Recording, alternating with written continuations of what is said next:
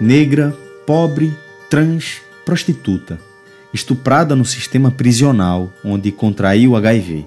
Desde antes de nascer e ao longo de toda a vida, Fernanda Falcão tem acumulado marcadores sociais que isoladamente já carregam muito mais estigmas do que qualquer um deveria precisar suportar. Juntos, tantos preconceitos costumam levar a um nível de isolamento e desamparo que o quadro é tratado como uma morte social. Para boa parte dos pacientes, a face mais cruel da infecção. Ainda assim, quando Fernanda entrou no estúdio onde gravamos essa conversa, ela encheu o lugar com energia vital que eu não sei como descrever num podcast. Axé para quem é de axé, benção é para quem é de benção, né? Saudações ao meu povo negro, saudações quilombolas para todos que estão nos escutando, né? Conhecer um pouco da história dessa técnica em enfermagem e em química industrial foi uma honra e uma inspiração que certamente levarei para a vida. E para me ajudar a compreender como uma pessoa com a caminhada marcada por tantos obstáculos consegue dedicar a vida a salvar outras vidas, eu contei com as inestimáveis colaborações da assistente social Cristiane Valença, do Espaço Trans do Hospital das Clínicas da Federal de Pernambuco, e do psicólogo Pedro Borges, do Serviço de Assistência Especializada do Hospital Oswaldo Cruz. Eu queria que vocês mesmos trouxessem qual a visão que vocês têm em relação ao impacto desses estigmas, desse preconceito na vida dessa população?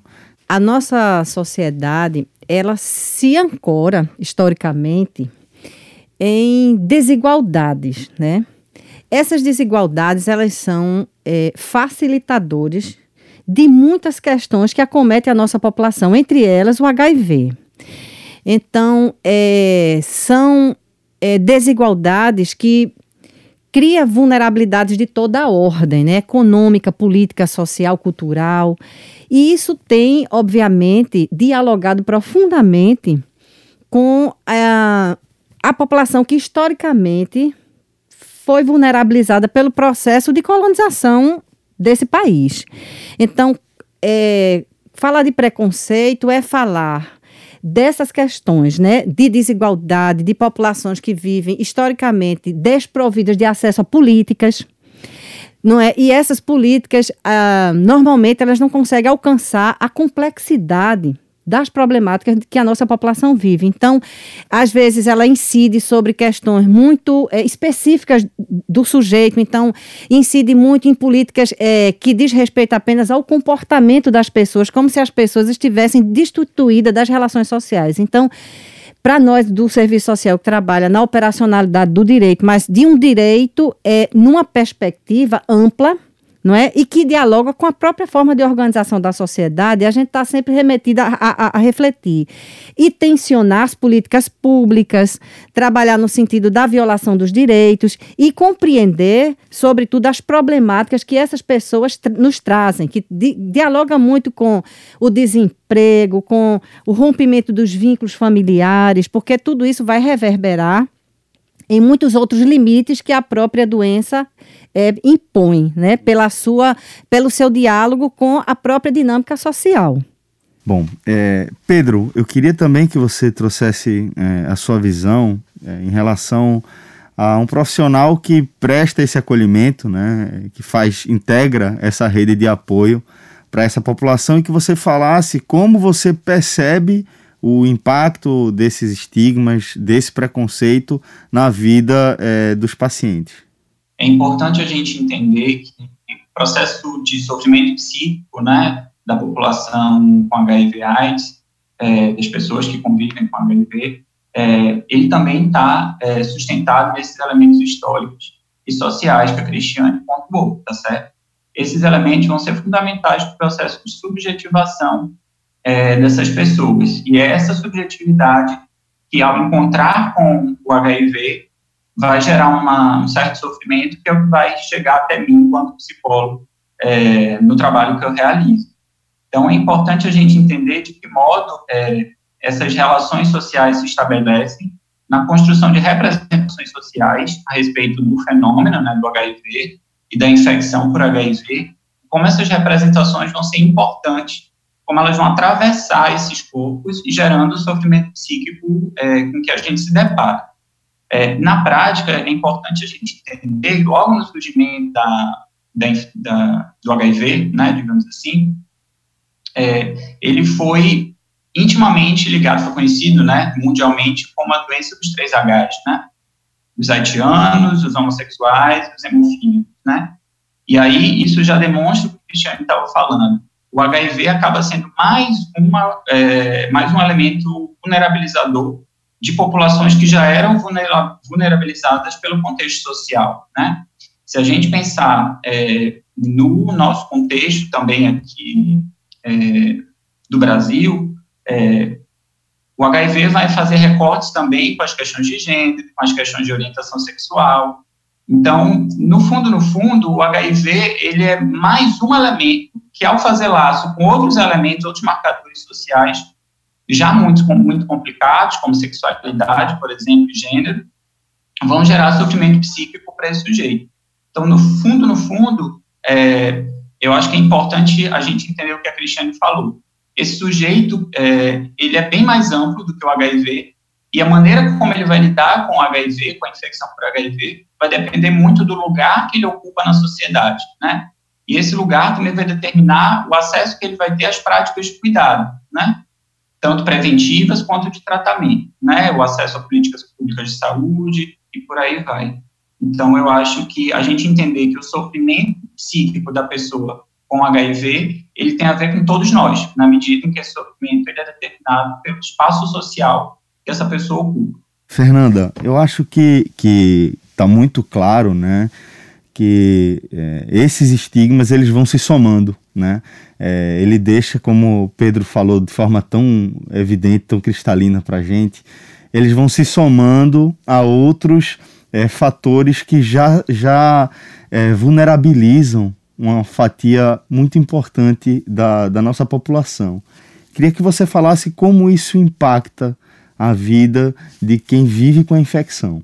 É, né? Como foi bem dito, os marcadores sociais eles já impedem que a pessoa esteja em vários espaços, né? Ocupa em vários espaços. E aí a pessoa que vive com HIV se sente é, oprimida na, na questão em todos esses aspectos, né? principalmente no contato com a família, com pessoas próximas, é, vizinhos. Isso impacta diretamente realmente na, no esti na, na forma de você se sentir bem, né? de você ter facilidade de, de alcançar alguns espaços, de ter aquele espaço como espaço realmente de referência. Normalmente as pessoas não vão para os espaços próximos da onde moram, né, para buscar o cuidado do HIV. Então, dificulta realmente a, a visão de vida, né? A visão de, realmente de acesso a, a vários outros espaços. Uhum. É, e você destacou algo muito importante que é, por exemplo, é, como o, os marcadores sociais eles podem se tornar um empecilho ao próprio acesso ao tratamento, né?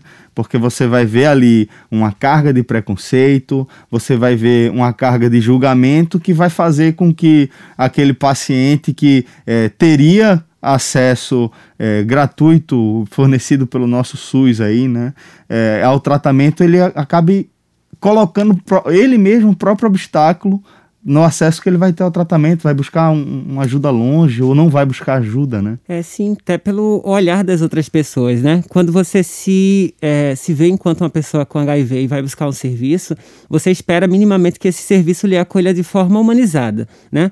Eu trago assim como referência eu, me, eu própria, né? Que quando fui buscar o serviço para o cuidado da, da infecção HIV, a primeira coisa que o médico perguntou foi como eu tinha me infectado. E aí esse médico eu não continuei com ele, claro, né? Eu foi a primeira coisa foi afastado. Porque o, o, são vários outros marcadores que já me trazem já para aquele local. Ser preta, travesti, periférica, né? Está, é, descobrir dentro do sistema prisional após um estupro. Então as pessoas pensam logo que por eu ser travesti, eu estaria na prostituição e essa vulnerabilidade teria me infectado com o vírus. E aí foi totalmente diferente, né? Foi através de um estupro que é, me vulnerabilizou mais ainda até ter contato com outras pessoas para poder falar sobre isso, para poder buscar ajuda. Então, se você realmente não se reconhece ali no serviço, você não consegue continuar, ou senão você não consegue permanecer, né? Pedro, é, eu queria que, que você é, talvez trouxesse algumas referências, alguns parâmetros para gente, para quem está ouvindo o relato de, de Fernanda, porque a gente está vendo aí é, marcadores, uma história muito é, é, marcada, pontuada, por questões duras, por questões que já marginalizam por si só, né? É, o que é que é necessário, tá? A pessoa agregar dentro de si para hoje estar tá podendo trazer esse relato com essa força e essa segurança que Fernanda traz. É, eu imagino que é um processo longo de, desde a descoberta ali, desde o diagnóstico já até a gente ver esse empoderamento, né? O primeiro conceito que surge na cabeça da gente quando a gente pensa em enfrentamento a situações difíceis é o conceito de resiliência, né? É a capacidade de ir superando adversidades e mesmo assim manter um tipo de funcionamento que a gente possa considerar saudável do ponto de vista psicológico, né? É, o problema é que essa resiliência ela não é algo que se dá pronto, né? É um processo de construção e de desconstrução do próprio sujeito, né? Esses discursos estigmatizantes, né? Eles não habitam apenas no outro que está fora de mim, né? Eles habitam no outro que está dentro de mim, né? Todos nós, né? É, que fomos criados na mesma sociedade, claro que em, em posições distintas, nós tivemos acesso à ideia, por exemplo, de que o HIV é coisa de gente promíscua, e promiscuidade geralmente associada a uma ideia de uma sexualidade um pouco mais livre, ou a ideia de que se você se infecta, a responsabilidade é sua exclusivamente, é, e não contextualiza é, esse, esse processo de infecção, enfim. Então, esse, todos esses discursos estigmatizantes habitam o sujeito, com a única diferença. Agora, é, o HIV não é algo externo a ele, por exemplo, em relação a mim, né? Que não, não tem HIV, é, mas convivo diariamente com as pessoas que têm. A grande questão agora do sujeito vai ter que ser desconstruir dentro de si, né, é, esses discursos estigmatizantes é, e poder, a partir de outras relações sociais, construir discursos positivos acerca de si mesmo, para poder conseguir lidar com o outro que está do lado de fora, né, que está me julgando, me condenando, é, tentando me culpabilizar pela infecção, por aí vai.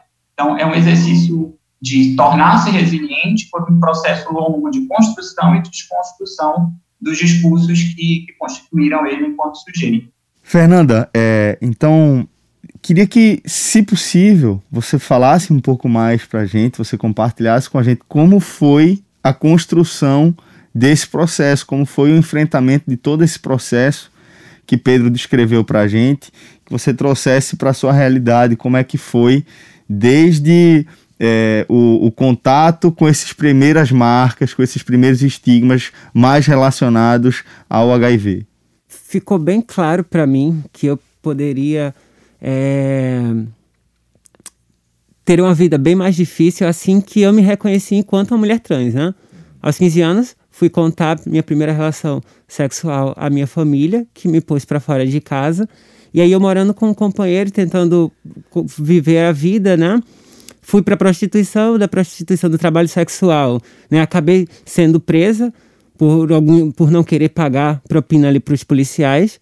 No sistema prisional, né? É, o meu corpo não era meu, o meu corpo era de quem quisesse, né? De, de, dos presos os agentes penitenciários não tinham cuidado específico sobre isso. E aí fui estuprada. E conheci uma pessoa quando eu já estava lá. Entrei no processo de depressão muito grande, né? A única pessoa que eu tinha de referência era meu companheiro. Meu companheiro tinha dificuldade também de acessar o sistema prisional porque já era um outro preconceito. Um, um homem, né? Hétero, e visitar uma mulher trans no sistema prisional tinha várias dificuldades. E aí, saindo desse sistema lá, não, no sistema mesmo, eu conheci um projeto que se chamava Mercadores de Ilusões, que tinha uma travesti que se chamava Maria Clara. E ela disse: Olha, quando tu sair daqui, procura a gente. E tu tem perspectiva de vida assim, né? Tu não queria ser diferente, tu não estava estudando, não estava fazendo faculdade de enfermagem e tal, procura a gente.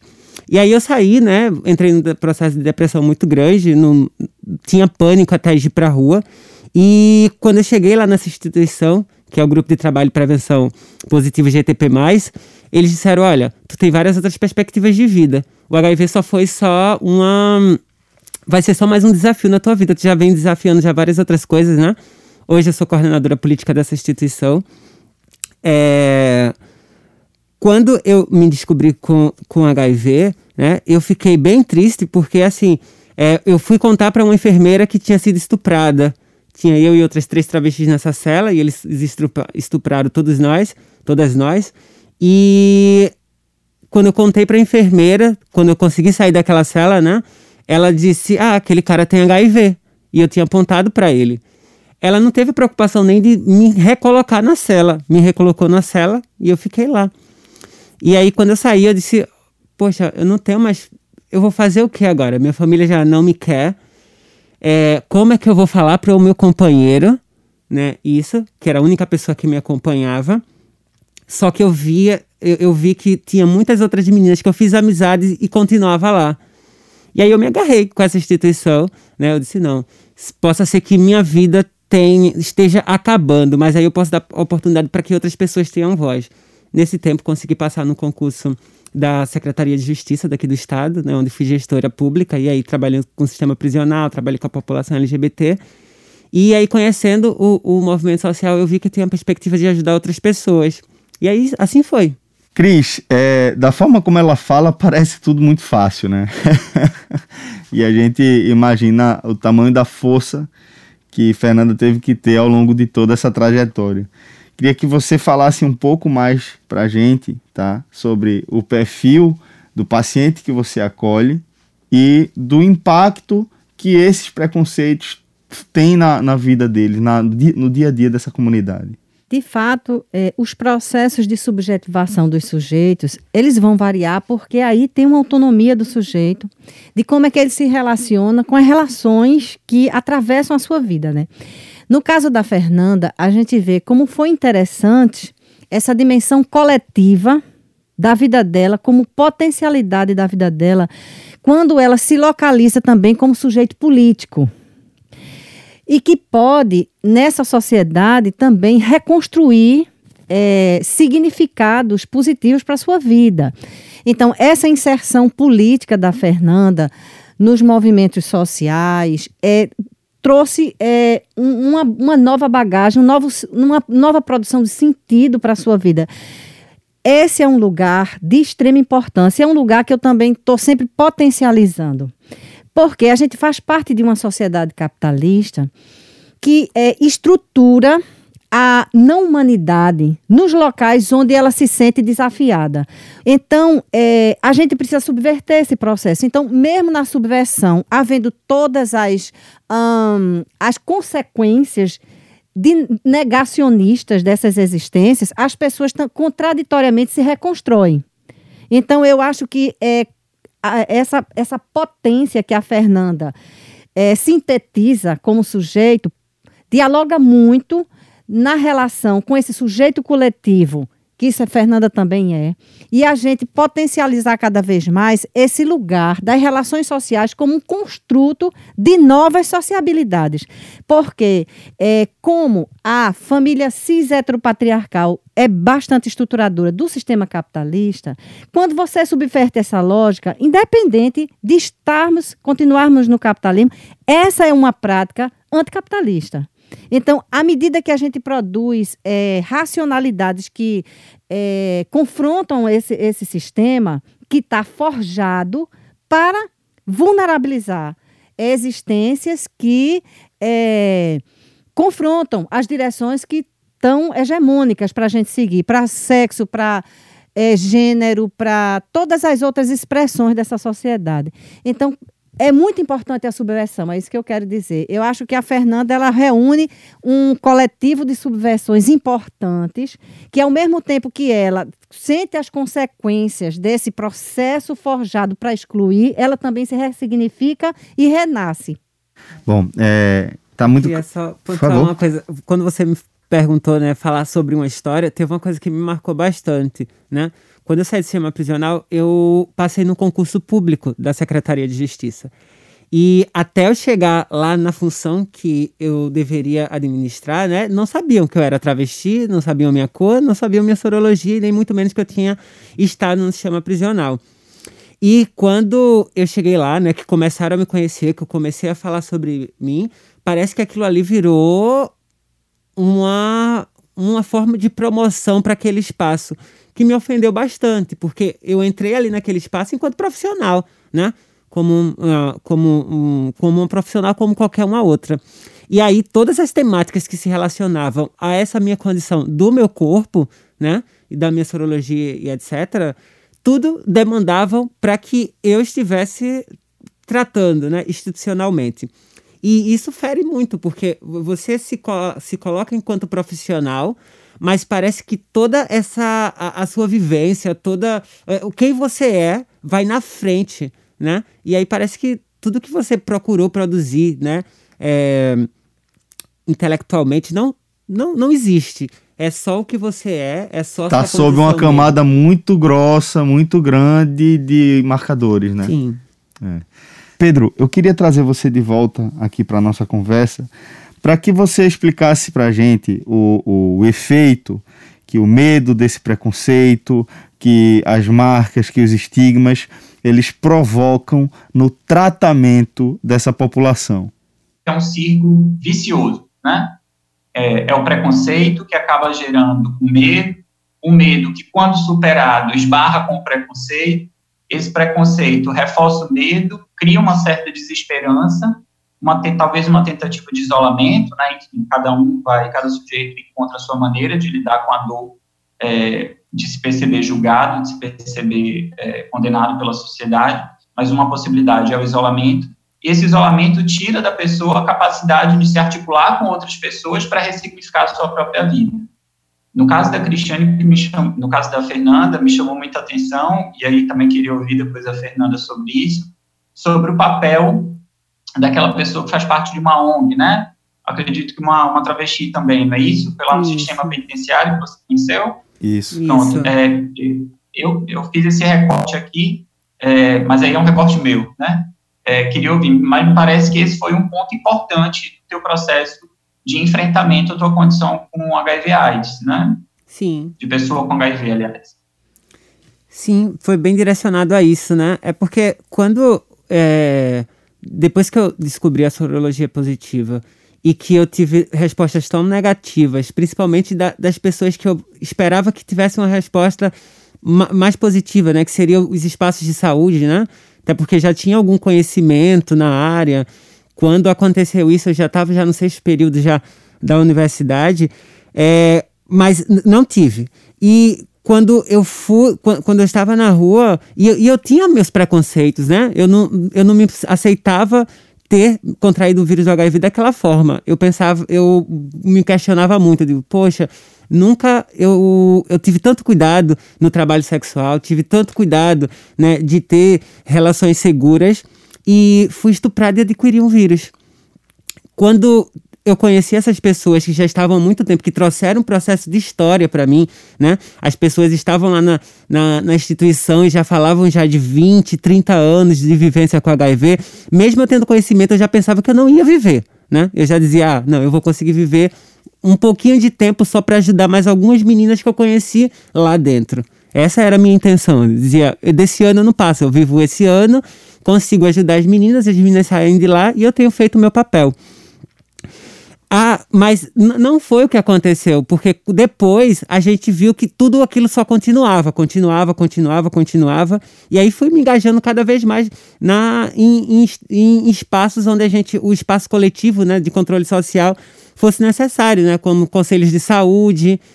E hoje eu acompanho esses espaços já de forma nacional, né? Hoje eu já coordeno uma, uma rede de pessoas vivendo com HIV, né, que é a RNP TTH positiva, é, pa participo da, da coordenação de, dessa rede, né? E também de, de, algumas instituições também aqui no, no estado de Pernambuco, na intenção de trazer, é, primeiramente, prevenção, falar sobre prevenção, falar é, no papel de uma pessoa vivendo com HIV, mas que procura, é, que entende os processos de prevenção, da necessidade de você é, se cuidar, de você prevenir algumas exposições e tentar fazer que aquilo que aconteceu comigo não aconteça com muitas outras pessoas. Apesar que eu já me coloco já em assim como frente de batalha, né? E minha vida para mim ainda é um desafio entender que é uma prioridade, mas a vida de outras pessoas sim, para mim é prioridade. Fernanda, é, na produção dessa desse programa aqui, é, eu me deparei com relatos que me deixaram impressionados de que é, por conta de, de todo, toda a carga é, de, de marcas e de estigmas que a condição de ser portador de HIV ele traz consigo, é, eu percebi, eu, eu vi que é, muitos pacientes acabam levando uma vida secreta. Né? É, se você puder compartilhar algumas dessas histórias, ou, ou, se você puder trazer a sua perspectiva em torno desse, dessa questão, também acho que seria bem interessante. A adesão ao tratamento né, é a, a primeira coisa que você empata na sua vida quando você tem um relacionamento e você vive com HIV. E a outra pessoa não sabe, ou você acabou de conhecer e ainda não teve aquela iniciativa de falar, de conversar, né? Sabendo já que o, o preconceito é muito, muito já cultural dentro da cabeça das pessoas, né? Em relação ao HIV. Então, é, assim, eu escuto muitos relatos. Eu, eu não tive é, essa dificuldade, assim, na minha vida é, afetiva, porque eu tive que contar para o meu companheiro assim que aconteceu, né? Até porque era a única pessoa que eu podia falar e, saber, e, e sabia que ia me escutar mesmo pensando que seria uma resposta, uma, uma, a resposta dele seria negativa, não foi, né?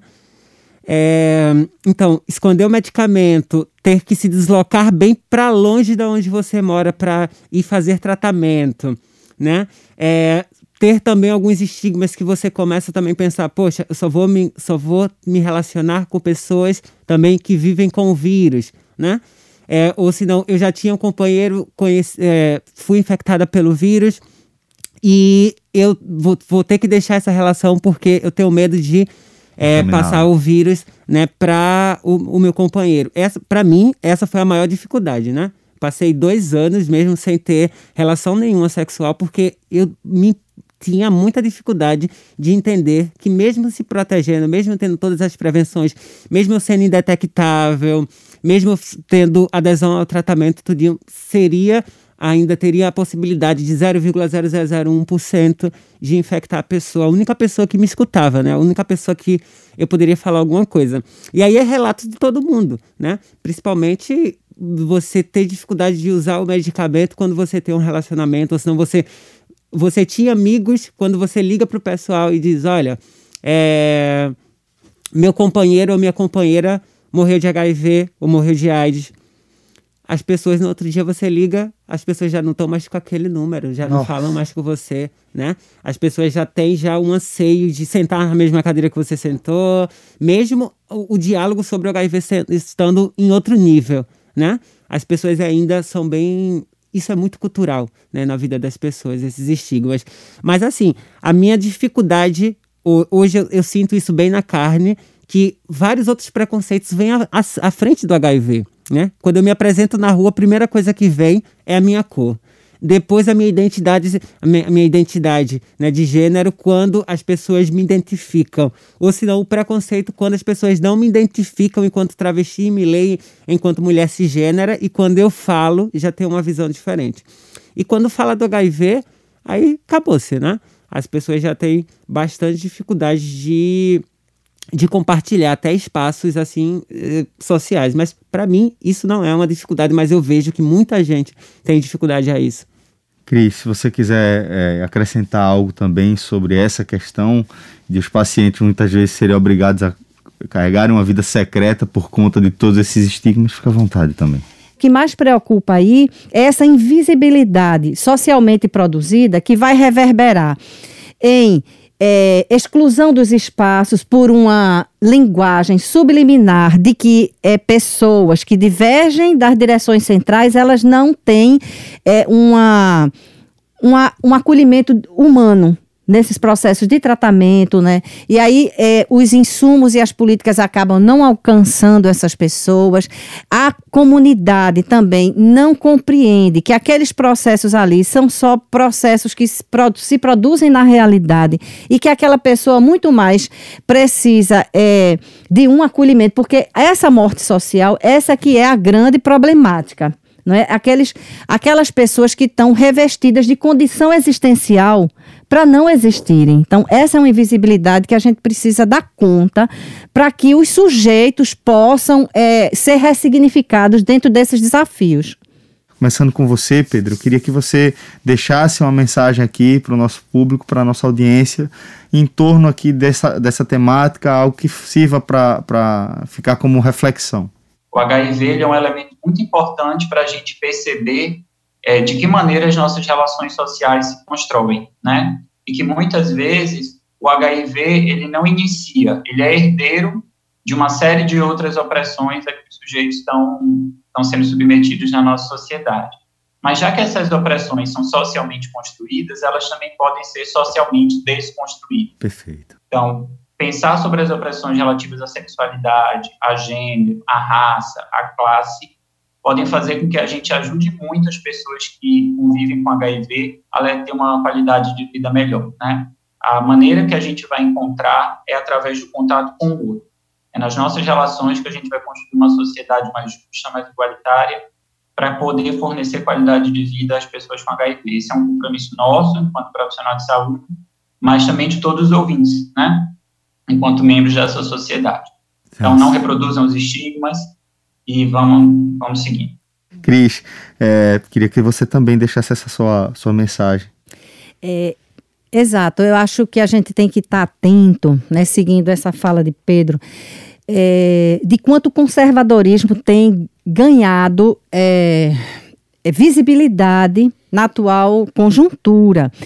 É, isso é muito complexo, do ponto de vista do HIV, porque você vê que a, o HIV cresceu muito dentro das relações heterossexuais, no lugar das relações convencionais, aquelas que socialmente são validadas, mas que apesar de elas sugerirem um lugar de proteção, elas têm sido efetivamente um lugar de risco. As pessoas têm se contaminar nesses espaços.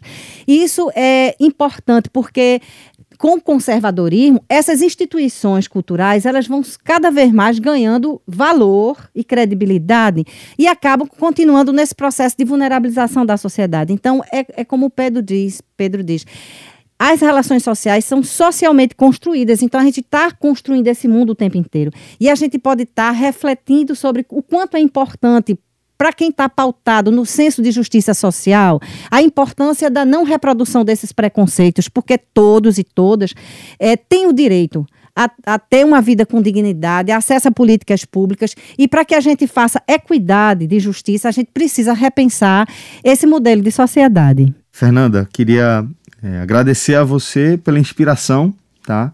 Você continue aí distribuindo essa, essa energia, essa luz aí. E queria também deixar um espaço para você deixar a sua última mensagem aqui. Os, os estigmas e preconceitos matam.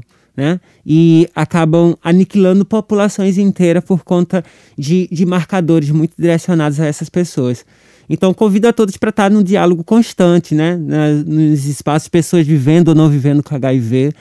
É, a gente não pode deixar é, banalizado essa temática a gente tem que conversar e deixar a casa aberta, né? Então, o grupo de trabalho prevenção positivo fica lá no Recife. Quem quiser chegar, conversar, né? Se estiver se sentindo também vulnerável a não saber conversar com outras pessoas, é o espaço de convivência onde a gente pode trocar ideias e vivências. E todo mundo está convidado. No nosso último episódio, vamos mergulhar no cenário atual da epidemia global de HIV, que atinge cerca de 40 milhões de pessoas. Até lá. Secretaria de Saúde, Governo de Pernambuco. Mais trabalho, mais futuro.